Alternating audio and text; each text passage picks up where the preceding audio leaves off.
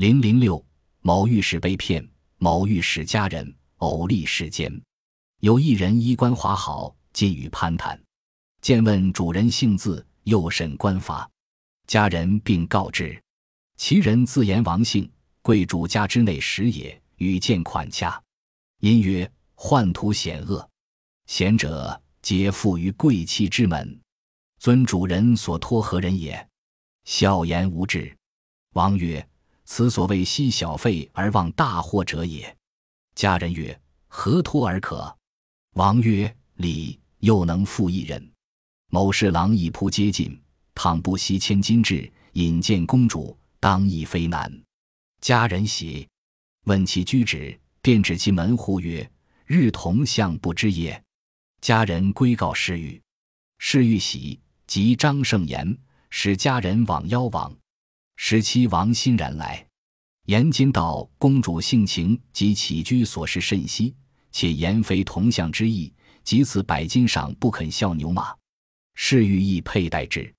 临别定曰：公旦备物，仆诚见言之。但晚当有以报遵命。月熟日始至，其骏马甚多。魏御史曰：可速制装行。公主是大凡，头夜者终日相接。自臣及昔常不得一见，今得少戏，宜即往。勿则相见无期矣。御史乃出监金重币，从之去。曲折十余里，始至公主地。下棋之后，王先持之入。九之初，宣言公主赵某御史，即有数人接地传呼，御史屡屡入见。高堂上坐立人，姿貌如仙，服饰炳耀。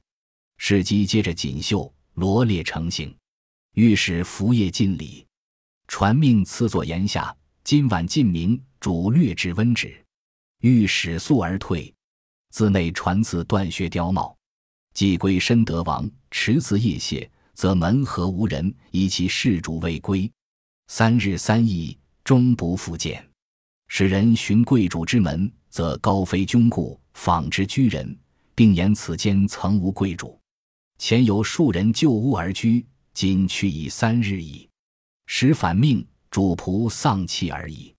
有一位穿戴华丽的女人跟御史的家人闲谈，问其御史的姓名和官位，家人都告诉了他。这个人说自己姓王，是高贵人家的内侍，并说宦途险恶，显贵的人都依附于贵戚。您的主人依托的是哪位呢？御史的家人说：“我家主人没有这样的依托。”王某说：“这是吝惜小费而不顾大祸的事情啊。”御史的家人说：“那我们可以依托谁呢？”王某说：“公主以礼待人，又能保护自己的人。如果你们不吝惜重金，我能够为您引荐公主。”御史的家人非常高兴，问起王某的住址。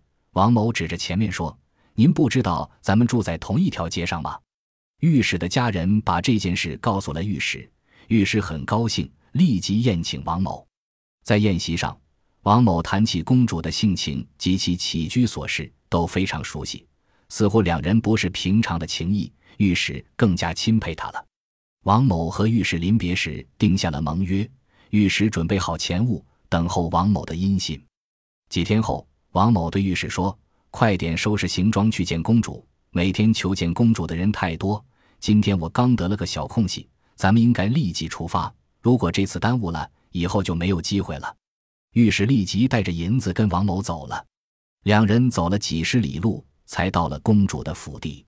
王某拿着银子先进去，后来有人出来说，公主要召见御史。御史进去后，看见高堂上坐着一位丽人，姿貌如仙，服饰炳耀，侍女都身穿锦绣，罗列成形。御史拜礼后，公主传命让他坐在檐下，用今晚上茶。又赐给他缎靴和貂帽，御史对公主感恩戴德。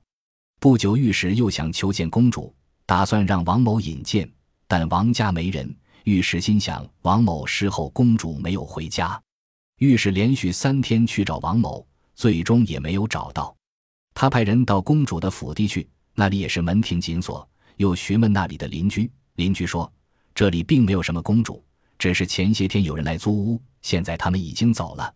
御史和仆人听到这个消息都非常丧气。揭秘：骗子谎称是公主内侍，让御史用重金依附公主，以此骗取银子。